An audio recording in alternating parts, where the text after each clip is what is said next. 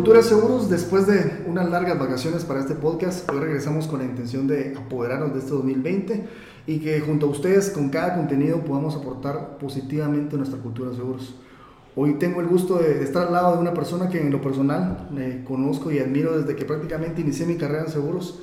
Como ustedes, Pablo, o como la mayoría lo conoce, Payo López. Gracias, Pablo, por, por, aceptar mi invitación al podcast. Gracias, Jaime. Buena onda por invitarme. No, gracias. Mira, pues para seguir elogiándote, eh, cuando, cuando inicié mi carrera de seguros en, la corredora donde inicié a trabajar, recuerdo que eras ejecutivo de, de ellos, en, en un, bueno, obviamente representando una, una aseguradora.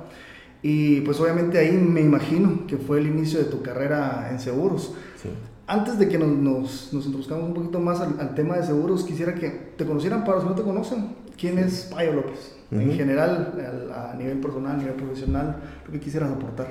Con mucho gusto. Eh, pues mi nombre es Jorge Pablo López, casi nadie me conoce así. Desde que empecé, eh, desde el colegio me pusieron Payo por el Pablo, que no lo podía decir bien y así me quedó para toda la vida. Ah, ok, o sea que decías. sí, yo me llamo Jorge Payo, decía cuando era niño. Entonces no, no podía decirlo bien y me quedó para toda la vida por un cincho que me mandó a hacer mi mamá. Entonces me lo llevé al colegio y ahí está, Payo, Payo, Payo. Y así fue como me quedó el ah, apodo. Y así trascendió en la U y después en el trabajo.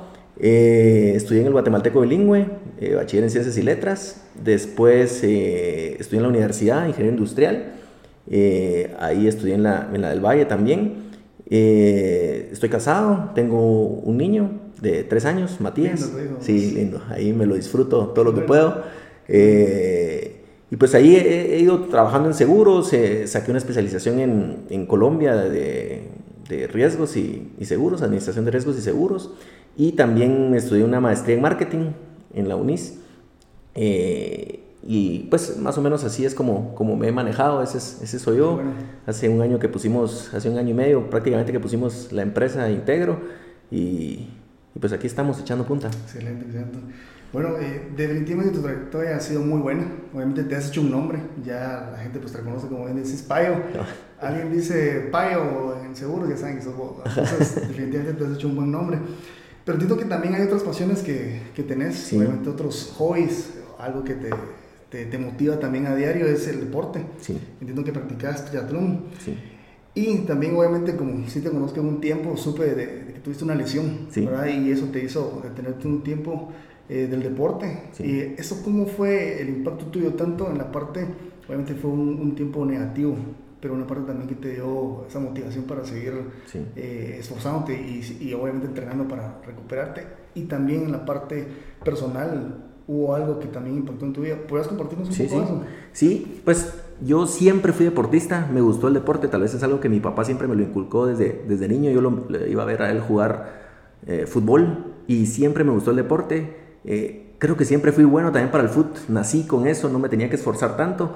Eh, llegué a jugar en municipal y, y, ahí ya en algún momento me llegaron a ofrecer algún contrato de, de, de seguir con ellos, pero ah, tenía que sacrificar la universidad y tal vez sí era algo de mis prioridades, no tanto el fútbol, me gustaba, pero no creo que para volverlo mi, para dedicarme a eso. Y, y, después me rompí el ligamento cruzado de la rodilla, eh, ya un poquito más grande. Esa sí fue tal vez de las cosas más duras porque mi, mi, misión en la recuperación era volver a jugar fútbol. Eh, sí quería regresar a jugar fútbol. Me operé, eh, hice mi recuperación de seis meses que se tarda uno en recuperarme. Yo me recuperé en cuatro meses, hice todos mis ejercicios así disciplinado. Mi objetivo, como te digo, era regresar a jugar fútbol, pero, pero en el proceso de la recuperación me pusieron a, hacer bicicleta, a estirar eh, la pierna porque se le queda como uno atrofiado, uno tiene que volver a, aprender a caminar otra vez prácticamente. Y eh, me pusieron a nadar.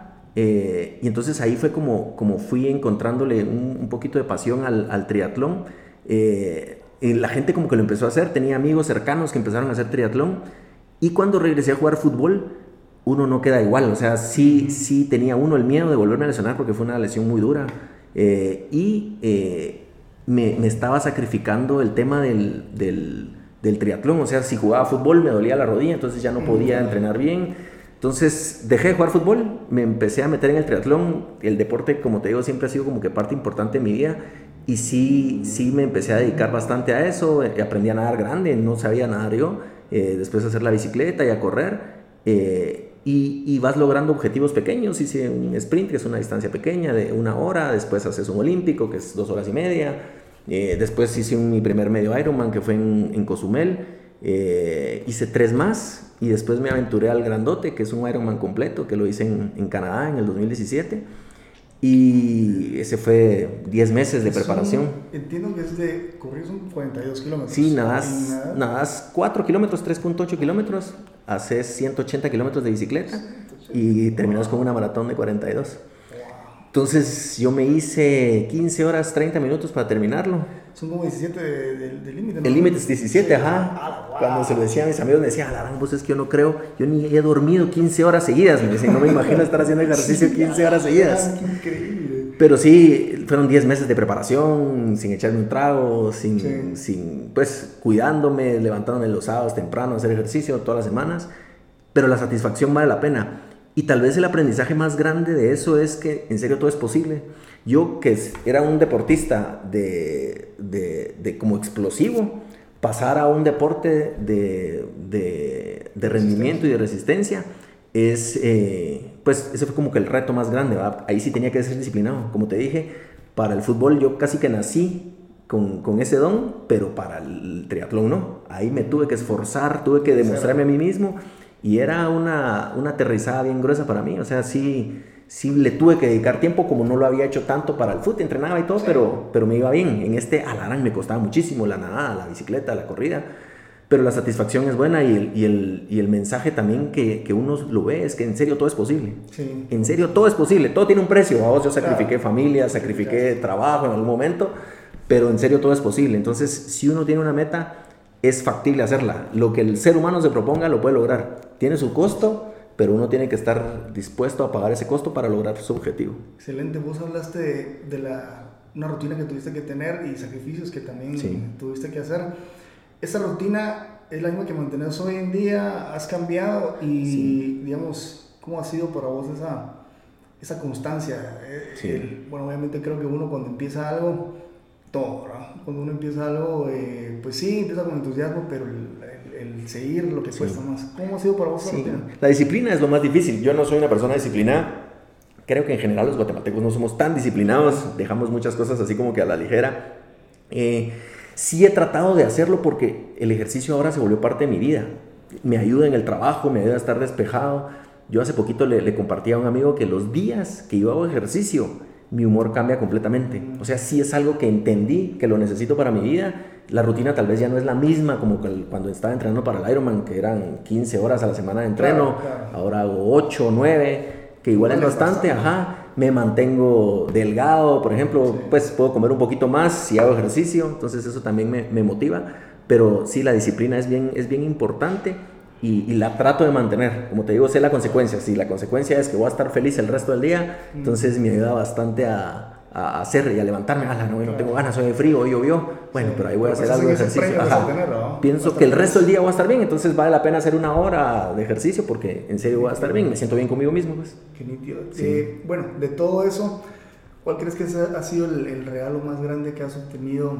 O varios regalos, si puedes mencionarlos de cambiar esa rutina completamente, de cambiar de un deporte completamente y también, como, como hablamos, también fue motivante el hecho de que tuviste una lesión y pues dijiste, bueno, tengo que cambiar, tengo que hacer mejores cosas. Entonces, ¿cuál ha sido, cuáles han sido los, los regalos o los aprendizajes que has tenido de eso?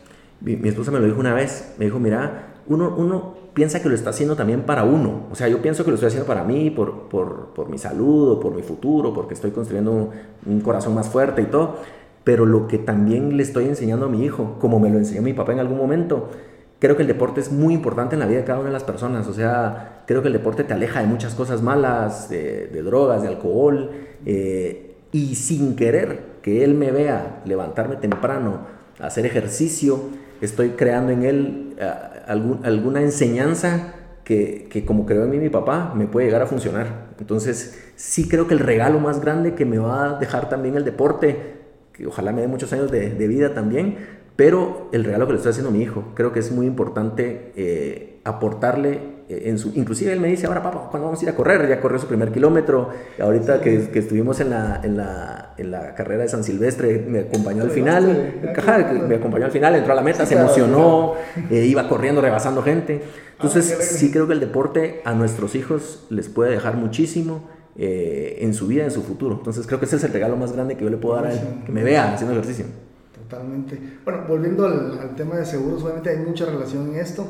Y me hablabas también de esas transiciones. Creo que has podido hacer muy bien transiciones en tu vida, te has adaptado bastante bien. Y parte de eso fue también el dejar una carrera de seguros para trabajar para otros, en aseguradoras, corredores de seguros, hacer lo propio. ¿Cómo es que inició Intero? Es, es, un proyecto que yo tenía de hace ratos de, de, en mi vida. Sí, sí quería hacer yo eh, un, corredor de seguros, siempre, siempre creía que era la forma de llegar más a los clientes y de, y de ayudar con, con, sus pólizas, con, con los textos. Eh, surgió hace cinco años tal vez. Eh, yo estaba a punto de salir de una aseguradora y empecé a trabajar el proyecto. Eh, en esa aseguradora estuve nueve años. Y justo cuando estaba planteando el proyecto y todo, me salió una oferta eh, en Mafre, que es muy buena. La, la oferta me, me, me, gustó mucho. Era un área que tal vez yo no había trabajado tanto. Yo siempre fui en la parte comercial, estuve en la parte de comercial de ventas y estuve en la parte de reaseguro.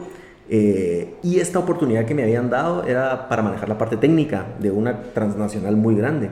Entonces la tomé y aprendí muchísimo eh, en esa aseguradora, como que la parte técnica, cálculo de reservas para una aseguradora, todas las cosas que debería de tener una aseguradora como tal.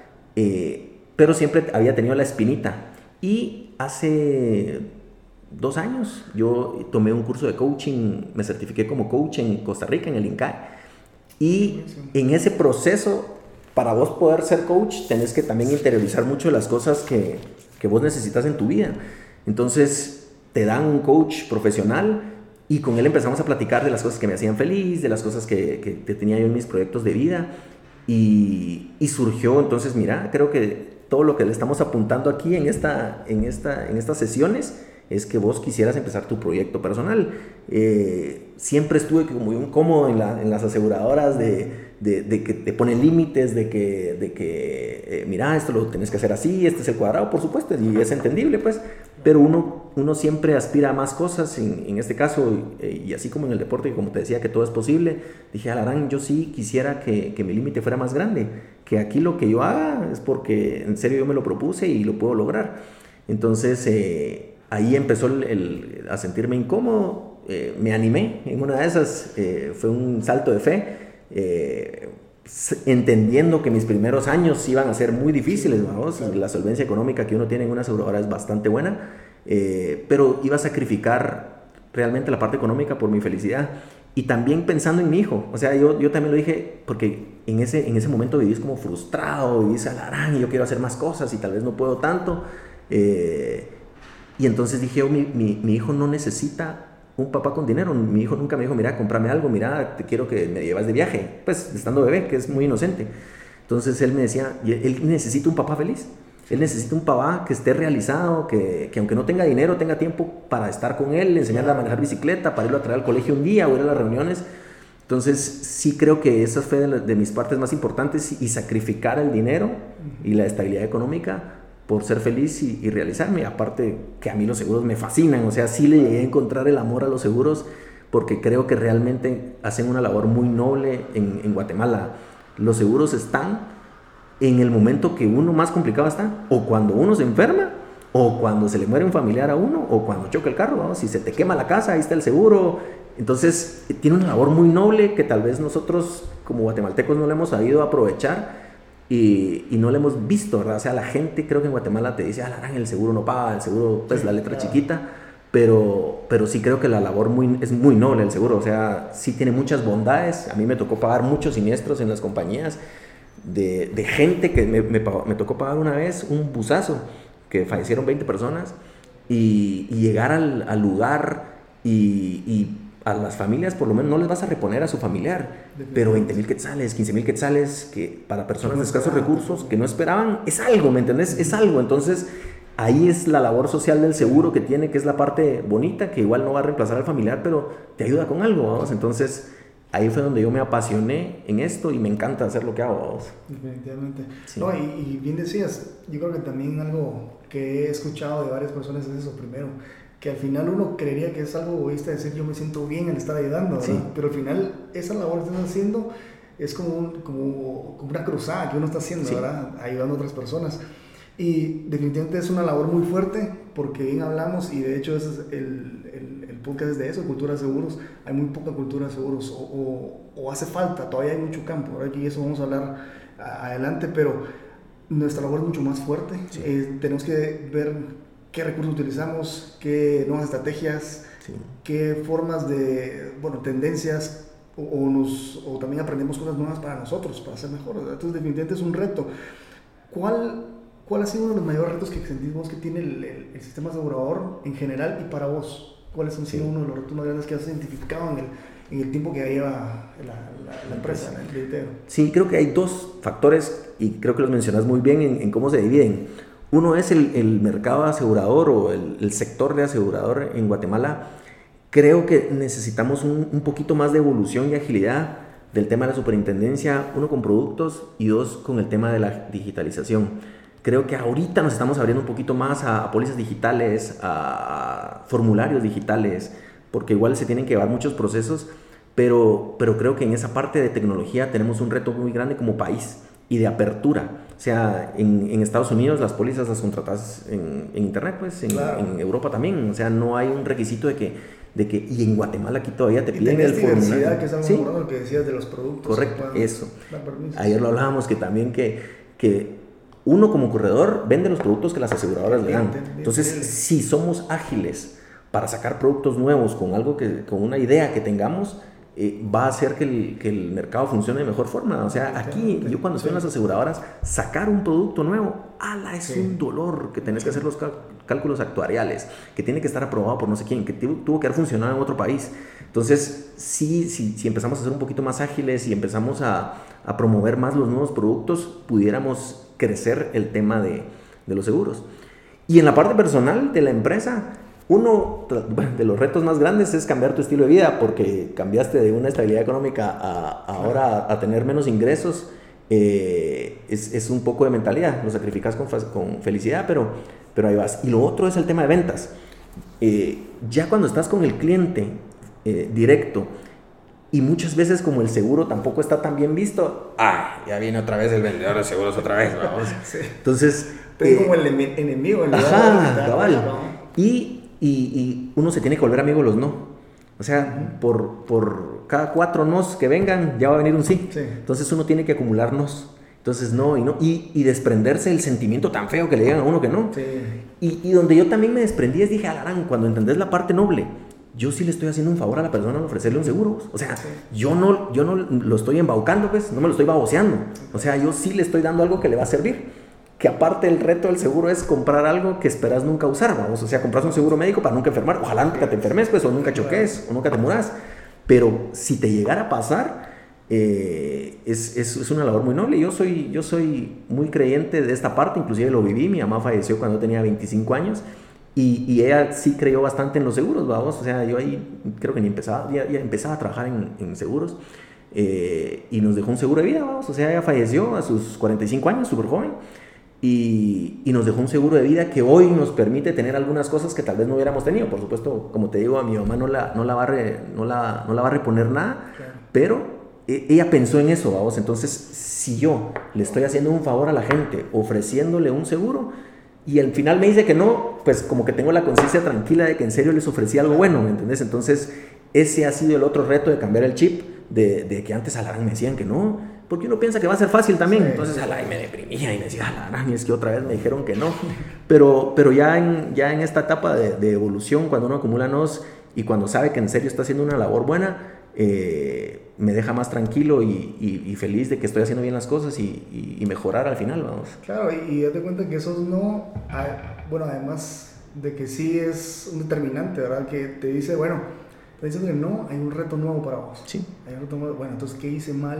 Uh ¿Qué tengo que aprender más? Etcétera. Pero también hay una parte que hablábamos al inicio, es el, el tema de la cultura de, Guatemala. Obviamente la cultura de seguros de Guatemala hay mucho por, por trabajar, ¿verdad? Aparte, como te decía, este proyecto es para ello. Obviamente tu, tu aporte va a ser muy esencial para, para, el podcast.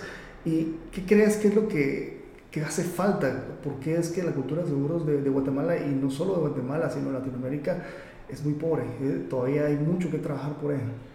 Sí, yo creo que hay un montón de factores. Eh, ayer justamente tuvimos una conferencia de, de, una persona que vino de Mafre de España, eh, donde nos dio unos datos súper interesantes, vamos, de, de, cómo es el tema. Uno, creo que, creo que el tema de ser latinoamericano también afecta un poquito, el tema de ser un poquito indisciplinado, de, de dejar el tema de seguros de último. Por ejemplo, viene, viniera un gringo o viniera un europeo a Guate lo primero que hace es comprar su seguro. Y, ni siquiera nosotros, vamos. Entonces, sí creo que hay un tema de, de, cultura en general, de, de, aseguramiento que nos hace falta. Entonces, pero él nos decía tres, tres aspectos bien importantes eh, sobre, sobre qué debería ser el mercado eh, de Latinoamérica y también de Guatemala. Eh, un factor importante que él menciona es la penetración. Son tres factores. El primero es la penetración. ¿Qué tanta penetración tiene el seguro en la economía del país? En, América Latina, el promedio entre todos los países es que el sector de seguros representa el 2.9% del Producto Interno Bruto. En Guatemala estamos en el 1.2%. Entonces, realmente nosotros somos muy pequeños como, como penetración en el mercado y ahí hay un, hay un reto que nosotros tenemos como país. Eh, el otro factor que, que, me dejó con la boca abierta, que era bien interesante, es el tema de la densidad. La densidad es qué tanto gasta una persona eh, en un seguro al año. Entonces sacan el promedio de lo que se gasta en el país en seguros, lo dividen por el número de habitantes y te sacan el, el dato per cápita en dólares. Entonces, en Latinoamérica, una persona se gasta 247 dólares al año en seguros. O sea que ya es un dato bajo, eh, pero en Guatemala se gastan 54 dólares. O sea, casi una quinta parte de lo que se gasta en Latinoamérica. Entonces aquí todavía tenemos un reto más grande de la densidad de, cuántas, de cuánto cada persona está dispuesta a gastarse en un seguro. Ese es, un dato importante. Y el otro también que me dejó eh, eh, con, con, bastante intriga fue la profundización menciona que en los mercados desarrollados em, el seguro de vida juega un papel muy importante.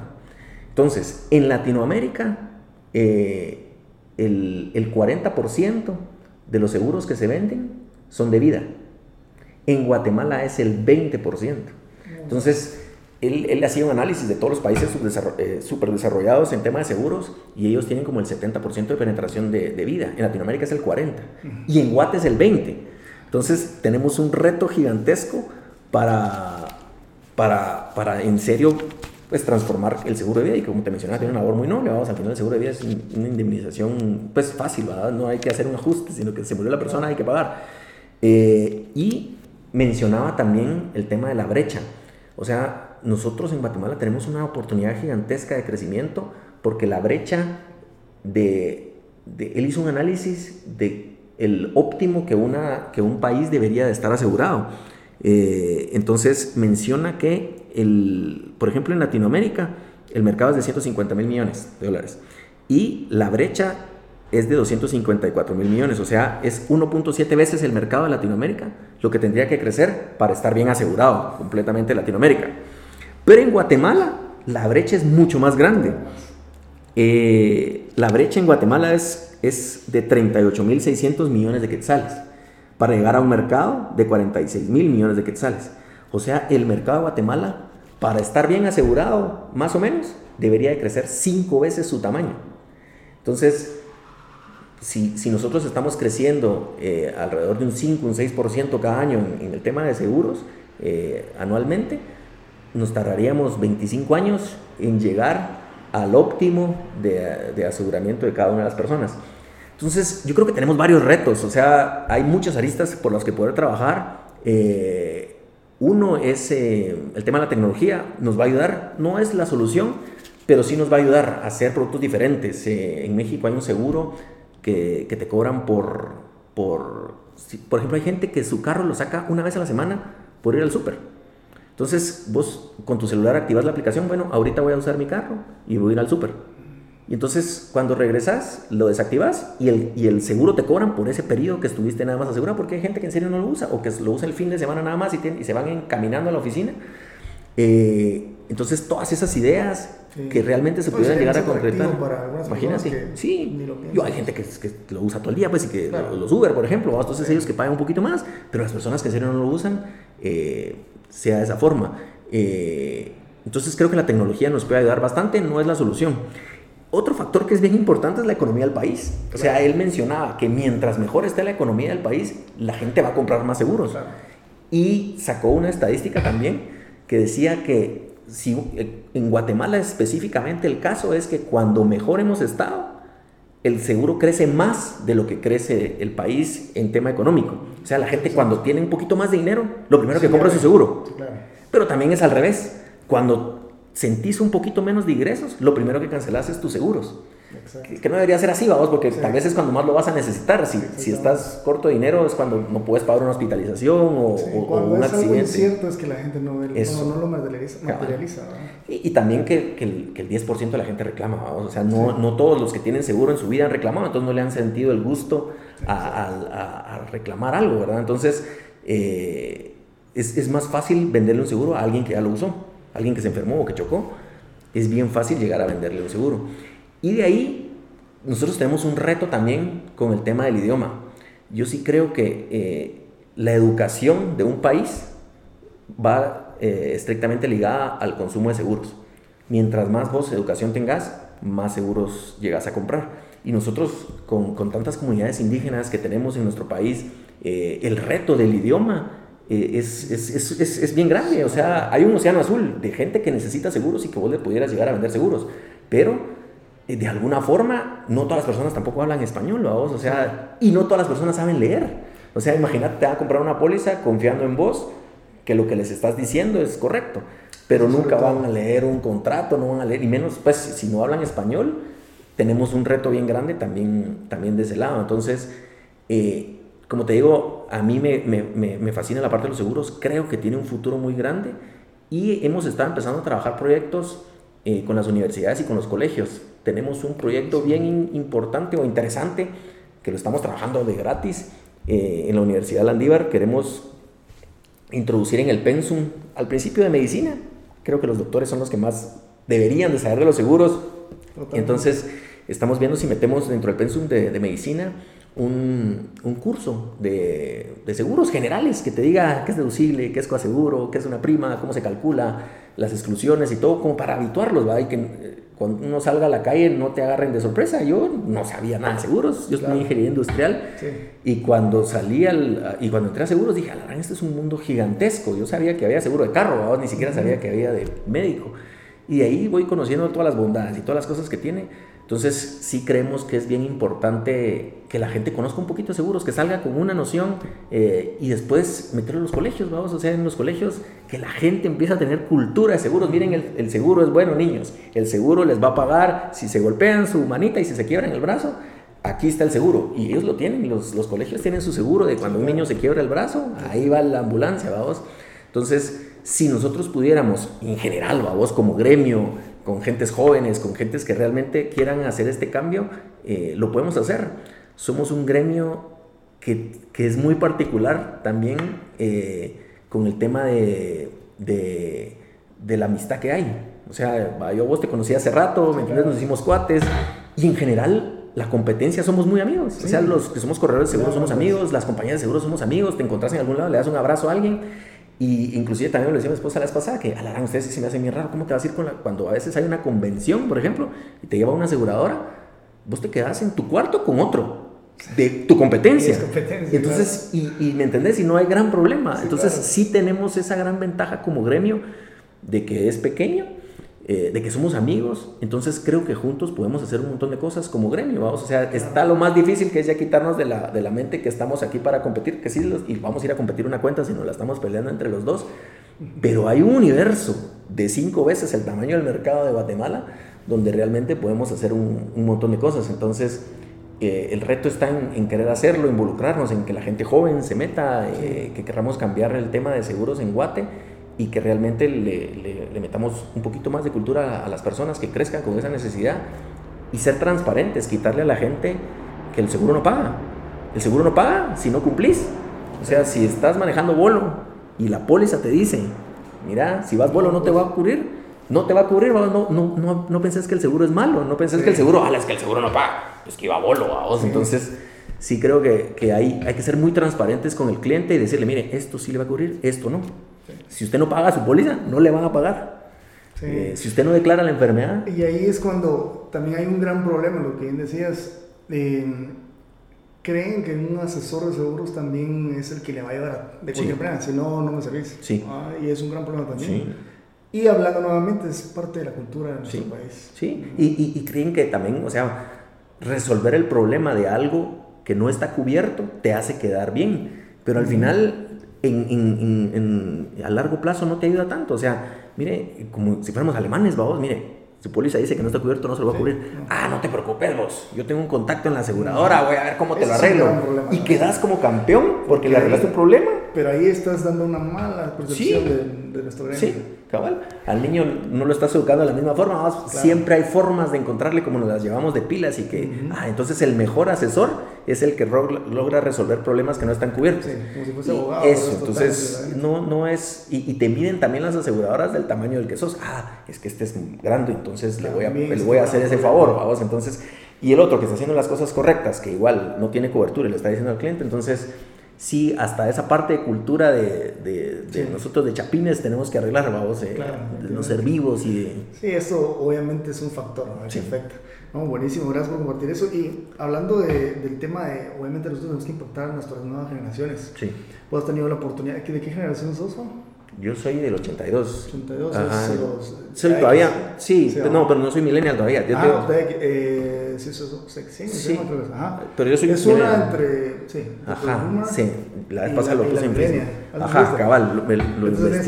Entonces, de seguro te has topado con las dos generaciones. Sí. ¿Cómo ha sido eh, en la parte de seguros? ¿Cómo lo miras? Porque obviamente hablábamos del mercado, nuestro mercado es muy reducido y, y a la vez sí estamos compartiendo nuestro, lo que hay de mercado, que mencionabas, todavía hay un océano azul, pero actualmente sí se está compartiendo eso, entonces por ende no podemos, digamos que ahorita poner, yo me dedico a, tal nicho, o sea, sí, pero no nos podemos dar el lujo, o sea, estamos casi que viendo lo que venga de, de, de, clientes. ¿Cómo es que eh, te ha pasado? Si te has adaptado en el mensaje que das a diferentes personas, cómo es que también eh, en algunos ha sido un poco más difícil, lo hablábamos de la parte digital, de digitalización de las aseguradoras, cómo ha sido esa transición para ellos y cómo es que has tomado todos estos cambios y cómo has visto que han tenido las personas esta, eh, cómo se, se han acoplado, ¿no? O, cómo han sido esos retos para sí. a nivel general. Creo que pues, lo tenemos desde los dos lados, vamos, o sea, creo que los millennials sí están un poquito más sensibles al seguro sí creo que, que, que, como ya no tienen ideas diferentes a las que nosotros teníamos, ya no se quieren casar, ya no quieren tener hijos, pero sí, sí les preocupa estar bien asegurados. O sea, sí, sí en algún momento, mira, me voy de viaje, necesito un seguro, mira, mi seguro de gastos médicos, mira, me quiero arreglar los dientes. Eh, tal vez no tanto el de vida, eh, porque sí, sí ese tal vez tiene otras repercusiones familiares, vamos, pero, pero sí su carro lo aseguran, eh, la parte médica la aseguran, tienen esa conciencia y como no gastan tal vez en, en, su familia, sino que es más para ellos, entonces sí ha habido una mejor recepción en la parte de las nuevas generaciones. Todavía no son grandes compradores de seguros porque compran el de ellos, entonces eh, no han llegado a, ser empresarios todavía esta, esta gente, vamos, o sea, son empresarios de startups. Eh, que sí aseguran tal vez su negocio, pero no han llegado a las grandes, a las grandes empresas. Eh, creo que mientras más grande es una persona, eh, es más difícil venderle un seguro. O sea, creo que pasó más, ya, ya más tiempo de su vida, entonces dice, ay, no, si me enfermo, pues me voy al IX, aunque me toque hacer cola de cuatro horas. Eh, nosotros escribimos un, un, blog en nuestras redes la vez pasada de lo difícil que era la atención en las en, en, el, en los hospitales públicos. Eh, una persona que trabaja con nosotros, eh, su mamá se enfermó, le tuvieron que hacer una operación en la cabeza y él tuvo que llegar a las 3 de la mañana a donar sangre para su mamá. Y a las 7 de la mañana creo que empezaban a recibir a las personas. Y cuando él llegó a la cola le dijeron, mire, ¿sabe que ya no lo podemos atender porque se nos acabaron las inyecciones? entonces no le podemos sacar sangre. Entonces venga mañana otra vez a las 3 de la mañana a hacer su cola y vamos, y la, y la mamá, eh, terrible. Entonces, imagínate, entonces el tema público es, es, un dolor. Entonces los jóvenes como que lo ven, yo no me voy a atender al San Juan de Dios porque entonces prefiero tener mi seguro. Eh, pero si las personas más grandes, ay no, ay sí, llévame ahí, mi hijo, ahí sí. Entonces creo que sí tiene mucha relación con las, con las generaciones. Y que bueno, al tema de seguros creo que es bueno que las nuevas generaciones tengan ese, ese feeling. Lo difícil tal vez es llegar a... Yo, yo estuve en un, estoy en la mitad de los dos, todavía me, me, me, crié con la responsabilidad y con las cosas que se las bien hechas y no lo que salga. Eh, y también eso es un reto para las personas que contratas, ¿verdad? O sea, al final las personas que vas a ir contratando son, son millennials y tienes que adaptarte a lo que a las necesidades de ellos, tener eh, ayuda social, eh, libertad de horarios, de vestuario, de tantas cosas que, que tenés que ampliar tu mente para, para, trabajar con ellos.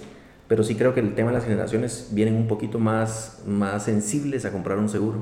Buenísimo. Hablando de, del equipo que tenés, eh, me parece bastante genial que pues ya tengas más de un año con tu equipo y se van integrando pues más personas, ¿verdad? ¿Cuál crees que ha sido el, la clave para mantenerlos unidos y, y obviamente motivados también en la misión de, de la empresa. ¿Cuál crees que ha sido o cuáles han sido los factores para? Fíjate que yo creo que la idea de la empresa, hasta el nombre eh, que se llama íntegro, es que nosotros queremos ser personas íntegras, queremos ser transparentes con el cliente, queremos, en, el, en el tema de seguros antes se veía mucha, mucho tema de, de, de hacer cosas malas, de, de montar reclamos, entonces creíamos que un diferenciador eh, sea que, seamos personas íntegras todos, los, que trabajamos aquí. Eh, y, y, de esa forma ha sido un poquito más fácil atraer a las personas. O sea, nuestro, nuestro grupo de trabajo son personas excelentes en su labor, pero aparte les gusta la filosofía de la empresa. O sea, nosotros somos una, persona, una empresa eh, súper ordenada, exigente, pero no nos pasamos de la raya, ¿me entendés? O sea, las personas aquí vienen a trabajar felices, saben también la labor que están haciendo, de quedar bien con el cliente, de ayudarlo en sus trámites y, que realmente les guste hacer eso todos los días. No venir aquí porque es una carga y me tengo que sentar de 8 a 5 a resolverle los temas al cliente que está enojado, sino que realmente disfrutan resolverle los problemas al cliente. Y, también con los socios que tenemos en la empresa, creo que la, la, misma visión lo tenemos los tres. Cuando, cuando empezamos la empresa, entendimos que el dinero no era el, el, el, fin. O sea, porque nosotros no pusimos la empresa para comprar una cosa en un quetzal y venderla en dos quetzales, sino realmente apoyar al, al, país, crecer, generar oportunidades de empleo. Eh, si somos, somos una empresa que, que, que, que quiere hacer eso, ¿me entiendes? O sea, si el dinero viene, ojalá que venga, que bueno, no, no lo voy a rechazar tampoco, pero, pero va a venir, pero va a venir si haces bien las cosas y, te, apasionas por tu trabajo. Y lo otro es, es quitarte los egos. O sea, porque el, ego de las personas es lo que hace agarrar diferentes caminos. Entonces, si cada una de las personas se quita su ego de los socios, es que yo estoy vendiendo, es que yo estoy haciendo tal cosa, si al final lo estamos haciendo por una buena labor eh, y entendés las necesidades de cada quien, creo que puedes hacer que muchas personas se unan. Ah, la, la empresa ha crecido bastante también en personal eh, y creo que ese ha sido el factor. Una, una, doctora me decía la vez pasada que me estaba curando mi rodilla cuando estaba enfermo, que hacía acupuntura. Yo soy feliz desde que entendí que todas las personas son distintas, me decía. Eh, si entendés que cada una persona es distinta, que tiene un background diferente, que tuvo problemas diferentes antes de venir a la oficina, te, te, enojas menos si hace, si hace algo que vos no esperas, porque vos también sos diferente. Entonces vos esperabas que hiciera esa persona algo y lo hizo de otra forma. Eh, es comunicación, vamos, o sea, mira, no lo hiciste, ah, sí, disculpa, es que tuve este problema, tengo esto, ah, va, pues, y, y, ya lo entendés de otra forma. Entonces, sí, eso es una clave, entender que cada una de las personas son diferentes y que, y que aportan diferentes cosas a la empresa para, para hacerla crecer y, y, vivir contentos, vamos. Claro, y ese pensamiento es buenísimo porque obviamente ya ese pasado de las empresas de decir, bueno, llegas a la empresa y te olvidas de tus problemas, sino que no, todo lo contrario. Bueno, somos un equipo y tanto lo, lo, malo como lo bueno aquí lo compartimos y, es para, para, trabajar en equipo, ¿verdad? Realmente me gusta mucho tu filosofía. Eh, les pedí a la, audiencia, obviamente, que, que, aportaran alguna pregunta, pues al momento tenemos una pregunta, te la quisiera hacer y obviamente la vamos a compartir. Y es si un asesor de seguros debe especializarse en un solo ramo. Sí, no, varios. Yo, yo creo que un asesor de seguros en general debería de, administrar el riesgo de la persona. Creo que sí debería tener sus divisiones de especialización, pero en general, antes del seguro está el riesgo. Entonces, sí creo que cada una de las personas o de los asesores debería entender el riesgo como tal de la persona o de la empresa y después em, dirigirlo a su especialización, porque también uno no puede, no puede saber todo de todo. Entonces, si llegas a especializarte en gastos médicos, tener una persona, que realmente esa persona sea la especialista en gastos médicos, otra en autos, otra en daños, en diversos, en fianzas. Entonces, sí creo que, que las divisiones dentro de las empresas son muy importantes, eh, pero sí se pueden atender todos los ramos. O sea, yo sí creo que debería ser integral el, la asesoría que un, que un corredor de seguros o un asesor le debería de tener al cliente. Hay, hay, hay agentes súper válidos que se quieren dedicar únicamente a, a vida eh, o a gastos médicos, por ejemplo, o a gastos médicos mayores. Eh, y, y, tal vez se sienten más cómodos de esa forma y también es súper válido, ellos lo van a asesorar directamente.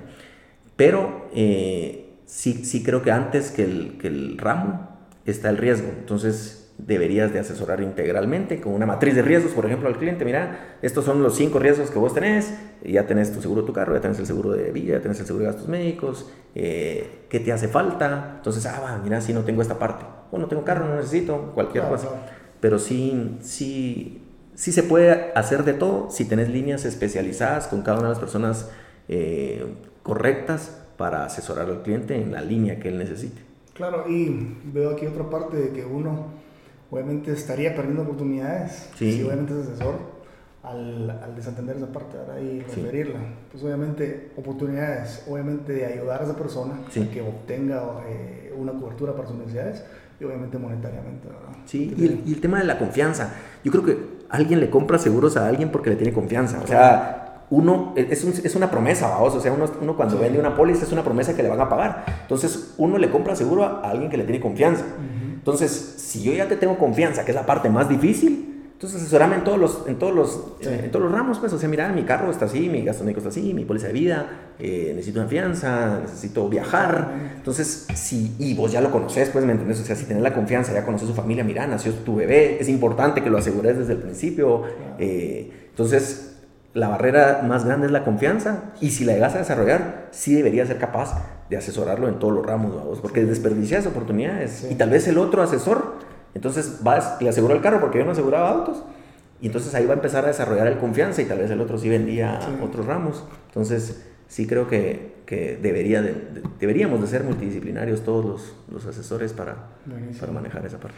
Pues obviamente cuando, cuando lancé esta, esta oportunidad de hacerte preguntas, no había dicho que era para vos directamente, entonces fue en general, pero no sé si me da chance de que si ellos te quieren hacer alguna pregunta directa, pueda responderles y yo lo voy a compartir en las redes para que ellos lo tengan. Sí, con mucho gusto. Buenísimo. Para finalizar, te agradezco mucho el, el, tiempo que me has brindado. Quiero volver a la parte personal para que les dejemos a las personas eh, más para aprender, de recursos para aprender, eh, algunos aprendizajes, algunas experiencias también tuyas que quisieras compartir. Eh, te voy a hacer un, set de preguntas y pues me, contestas acá. Sí.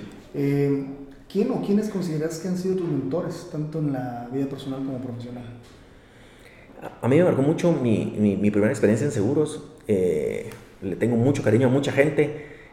Eh, creo que he aprendido de varias personas.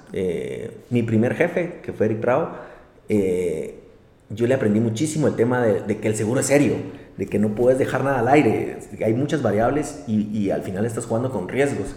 Entonces, él, él, me enseñó muchas cosas sobre... Ah, y fue mi primer trabajo al final también. Entonces, él me enseñó hasta llevar una libretita a las reuniones para apuntar las cosas que me estaban diciendo. Y, me gustó mucho que me dio la oportunidad. A él me roca le aprendí también muchísimo en GIT. El tema de reaseguro, es las personas que más conocen reaseguro en, en Guatemala. A él le aprendí bastante su relación con los reaseguradores, cuando nos íbamos de viaje, cómo lo trataban. Creo que ha sido un, maestro muy importante en el tema técnico. Eh, de ahí otro que le tengo mucho cariño también es Mauricio Montenegro, eh, que es el gerente técnico del BAM. Eh, a él le aprendí muchísimo el tema de estrategia. Creo que, que, que cuando vos vas a, a, negociar una cuenta o cuando, o cuando vos estás preparando una presentación para un seguro, la parte estratégica es muy importante, hay muchas variables. Y él me decía también, mira, la información es lo más importante. Y en general en la vida así te funciona, vamos. O sea, el que tiene la información para una negociación ya te lleva, te, va, ajá, te lleva un paso adelante.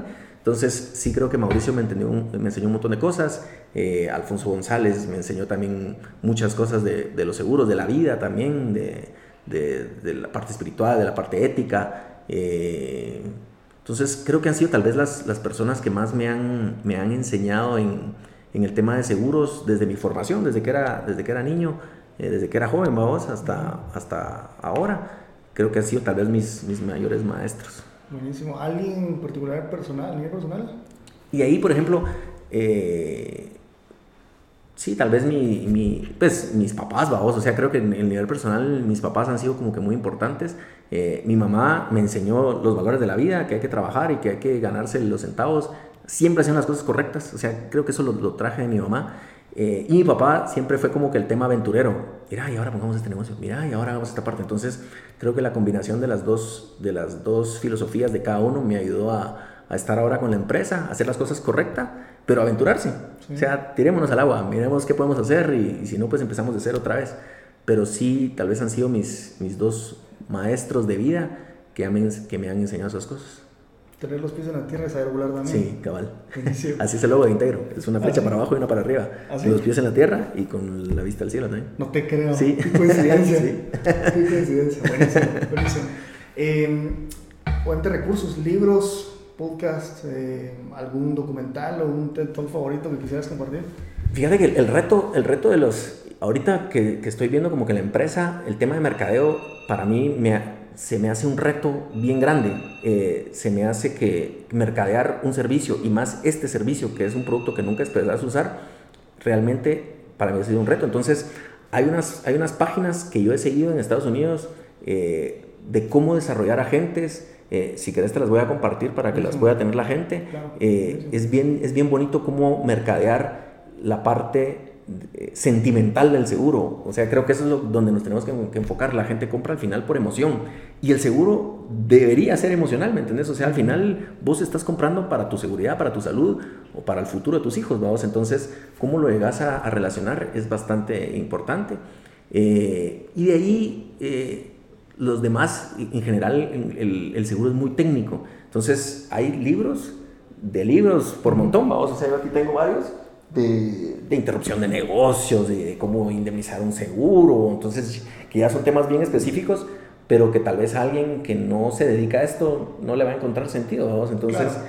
eh, sí, sí, sí, te voy a compartir las, las que he visto, las que, las que he oído, que, que hablan más un poquito en general, eh, para que las puedas compartir, vamos. Buenísimo, obviamente, tal vez alguien, lo que hablamos al principio, ¿verdad? Que el, alguien que está en tema de seguros, en el gremio, pues obviamente está invadido siempre temas de seguro, sí. obviamente otra vez ver más de tecnicismo como que no, Ajá. pero algo que te ha ido complemento a eso, no sé, un tema de, de, marketing, un tema tal vez de desarrollo personal que tengas presente, que hayas leído último o que has escuchado, como te decía, un, un video, un, un texto. Sí, oí, bueno, hace poquito, creo que lo tengo, eh, oí eh, un, un o, o, tengo otro, bueno, que ese sí me, me impactó, es de un, español, que, ¿sabes cuál me encantó? Que es buenísimo, el del tío de Nadal.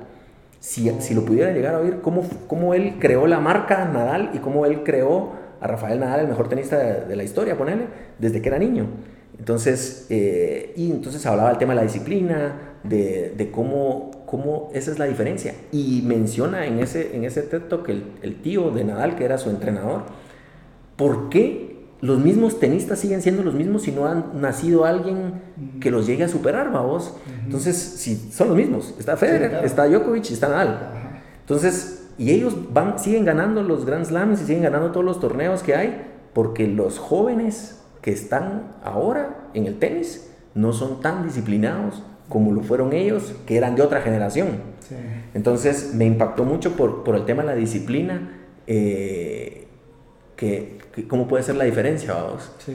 Eh, y de ahí, déjame ver si tengo este otro aquí, que, que mencionaba eh, el tema de la, de la, disciplina, vamos a ver si lo encuentro. Pero qué interesante es lo que me dices, porque como hemos hablado en, todo, en toda esta conversación que hemos tenido, no solo se aplican en temas seguros, ¿verdad? Y no quiero encerrarme solo ahí, sino que hay muchas cosas que son muy aplicables, como lo que mencionabas, eh, el entrenamiento que has tenido, eh, todo ese eh, levantarte de, esa recaída que tuviste, el, bueno, decir, tengo que comenzar desde cero también en una empresa. Entonces, ¿cómo es eso de que al final la disciplina es lo que te ayudó y te puede dar en todo sentido? Sí, sí. La verdad, hay, hay un montón de cosas. Por ejemplo, he, he, oído dos podcasts bien bonitos, que uno se llama Powerful Business Owner, que es para dueños de negocios, que cómo puede ser un, un, un dueño eh, con poder, pero no, no con el poder de dominar, sino con el poder de transmitir tu idea a muchas personas, vamos. Mm. Eh, otro que me gusta un montón es MB Podcast, que es de un amigo mío que, que conocí en la iglesia. Eh, de, Marcelo Barascut, que me encanta, pues, cómo logró transmitir las, las, ideas de los chapines y exitosos, vamos, que han logrado hacer cosas diferentes. El que me fascina es el de Arturo Castro, que también habla un montón de malas palabras y que lo dicen, este no es apto para más, pero, pero si la gente lo pudiera oír, es espectacular cómo él logró hacer, siendo chapín de chiquito, vamos, tenía su idea de, de, ser actor y ahora lo que ha llegado a hacer en Broadway, vamos, en Nueva York. Entonces, sí creo que e, esos, esos podcasts me han, me han gustado bastante. Buenísimo, gracias por compartirlo. Eh, ¿Alguna frase que, que hayas eh, escuchado o que has leído que te ha impactado? Eh, el, el, que te, el que te decía es uno de Andorra la Bella de, Ted, que si lo pueden oír también es muy bueno. Eh, alarán, hay un montón, vamos, pero últimamente eh, hay, hay, una frase que es bien sencilla, vamos. Hay que ser feliz, Jaime. Sí. Hay que ser feliz en lo que hagas. O sea, es, es bien sencilla, pero es bien poderosa. O sea, uno, uno decide todos los días ser feliz. Eh, si no estoy feliz en mi trabajo, entonces tengo que buscar ser feliz eh, o tengo que volver mi trabajo, mi felicidad. Eh, y la felicidad sí depende de uno. Entonces sí creo que, que, la frase es, es, bien sencilla, pero, pero abarca muchas cosas. Hay que ser feliz. Eh, creo que esa es, esa es, la clave de muchas, de muchas personas. Uno de los socios, que es Diego, escribió un libro que se llama ¿Por qué los días pasan tan despacio? Y es relacionado con con todas las, las, personas que viven una amargura todo el tiempo, vamos, que en serio trabajan de 8 a 5 y que hay una vida allá afuera que se les está pasando y, y, que entonces ellos están esperando 5 menos 5 empiezan a pagar la compu porque ya se quieren ir, vamos. Entonces, sí, la vida es más que eso, vamos. O sea, la vida es más que, que vivir amargado, que vivir para pagar tus deudas. Eh, hay que planearlo, hay que hacerlo bien. Eh, si no ganas tanto, pues entonces consumí poquito, vamos, o sea, no te amargues, no te ahogues en, en, tus gastos. Eh, pero sí, la vida es una y nosotros que estamos en seguro sabemos que de cualquier momento a otro te da una enfermedad terminal o te atropellan en la calle y te quedas, y te quedas inválido o, sin vida, vamos. Entonces, creo que mientras hay vida hay esperanza y mientras tengamos ese momento hay que ser felices. Buenísimo. Algo que veo que también fue determinante para vos fue el, tener la oportunidad de estar con un coach. Sí. Yo creo que lo que decís de ser felices no lo vamos a identificar a veces porque cuesta. O sea, vernos en el espejo y decir, bueno, ¿qué querés? O sea, ¿qué es lo que sos? Primero conocernos. Y creo que algo muy importante, más bien sé que es muy importante, es pedir ayuda. Sí. Y en este caso, pues tuviste la oportunidad de estar con un coach y creo que a partir de ahí identificaste qué es lo que te iba a hacer feliz, ¿verdad? Sí. Entonces, obviamente, entendería que es un consejo que, que darías a, las personas para uno no, uno no ve todos sus, sus, factores siempre, vamos, o sea, uno tiene muchas aristas, pero, pero lo más importante que uno logra con un coach o con ese proceso es lograr su vocación, entender su vocación. ¿Para qué vine a este mundo? O sea, vine a este mundo para qué. Entonces yo descubrí personalmente que a mí me gustan los seguros y que me gusta ayudar a las personas. Entonces, cuando puedes combinar las dos cosas, si con mi empresa puedo ayudar a personas que se aseguren mejor y también a las personas que trabajan con nosotros a que tengan un trabajo eh, bonito, estable, que se lo disfruten aquí, eh, estás aportándole mucho al país, ¿no? estás generando oportunidades de empleo. Y, esas son las cosas que yo descubrí con mi coach, que yo vine a este mundo, eh, uno, a ser feliz y a mí ayudar a la gente me hace ser feliz. Entonces, si yo lo puedo hacer a través de labor social o a través del, de los seguros, que así es como yo lo materializo, voy a encontrar mi felicidad y, y, voy a vivir así mucho tiempo. Entonces, sí, sí creo que el tema de coaching, si lo pueden hacer, para encontrar para qué vinieron al mundo y, explotarlo todos los días, es súper valioso. Buenísimo, muchas gracias. Eh, por último, si quisieras compartirlo, obviamente, algo que he aprendido de los retos que me, he puesto yo, pues ha sido que si lo comparto con otras personas, puede ser que no lo hagas en redes, pero sería mucho mejor, realmente hay más compromiso, ¿verdad? Pero eh, cuando yo lo comparto con alguien más, ya está, tal vez no el que me vaya a preguntar cómo vas, sí. pero, o sea, yo quedé y no va a quedar mal con la persona. Entonces, yo creo que es algo muy oportuno eh, para todos nosotros, obviamente, como tenemos un reto, más que todo ahorita que estamos iniciando año nuevamente, todo, está, todo el mundo está lleno de, de retos y deseos, pero no tanto acciones. Sí. Entonces, ¿qué para vos este 2020, en qué, qué reto te vas a enfocar o cuál es tu reto mayor? y, que quisieras compartir obviamente, y que a la vez obviamente como te mencionaba, comprometerte a que, que lo vas a lograr, tanto en la parte personal o profesional o combinado, uh Sí, pues tal vez entre todas las, tal vez hay tres factores. Uno, en el personal, este año yo me he decidido ser feliz todos los días. Eh, no sé cómo lo voy a medir, ni, ni ver si lo vamos a lograr, yo les voy a decir, inclusive con el coach lo veíamos también, qué factores de felicidad puedes medir. Por ejemplo, yo cuando estoy contento canto en el carro, vamos. Entonces, entonces estoy cantando en el carro, que estoy feliz, vamos. Entonces ahí lo íbamos midiendo qué tantas veces canté esta semana en el carro. Pero ese es el reto más, más importante tal vez en, en mi vida personal, el ser feliz. Eh, de ahí, en el, en el, tema de la empresa, tal vez duplicar el tamaño de la empresa ahorita que todavía estamos pequeños, creo que es un reto súper arriesgado, duplicar, es, un montón, pero creo que tal vez este año se puede, ya les vamos a ir bajando después el, porcentaje, pero ahorita creo que podemos duplicar el tamaño de la empresa, de lo que tenemos, eh, más en primas que en, que en personal. Eh, y por último, realmente queremos, y, y, tal vez ese es el compromiso más grande, aportarle a la cultura del seguro, es este año ya empezar a dar los primeros cursos en las universidades para mejorar la cultura del seguro en Guatemala y que la gente se empiece a encariñar con el seguro, que lo vea como algo muy bueno para el país, que activa la economía. Eh, entonces, ese sí lo, vamos a revisar a fin de año, si querés, para ver si logramos empezar a, dar, a dar los cursos ya en, en, las universidades y empezar a impactar en la cultura del seguro en Guate. Buenísimo, ya está ahí puesto. Ya está puesto, Buenísimo, Fabio. Te agradezco mucho por el tiempo. Obviamente, pues yo aprendí bastante y sé que también los que van a escuchar van a aprender bastante. Obviamente son cosas muy personales también, algunas cosas que compartiste que no todo el mundo conoce y que es lo que a veces más quiere conocer las personas. O sea, en este mundo de seguros hay una cuestión muy difícil y, no lo mencionamos durante la, la conversación, pero los jóvenes ya cuando van a decidir carrera, lo que menos miran seguro, porque no es atractivo. Lo que mencionamos por todo, por los no, porque no hay cultura, entonces dice, ah, mejor no. Entonces, qué bonito el, el, ver esas experiencias como las tuyas, como las tuyas. Eh, el decir, bueno, sí, hay oportunidad, o sea, es solo de aguantar esos no, desde conocer cosas nuevas, eh, ir actualizándote y todo, o sea, y más que todo quererte a vos mismo, como lo decías, conocerte y decir qué es lo que te hace feliz. Si lo que te hace feliz es esto, combinado a lo que, lo que estás haciendo, lo que quieres hacer, más que oportuno. Sí, me parece. Y que no lo primero sea el dinero, sino obviamente tu felicidad. Sí. Por eso, te agradezco mucho y amigos, gracias por estar otra vez con nosotros en un episodio más de Cultura de Seguros y nos vemos a la próxima. Gracias.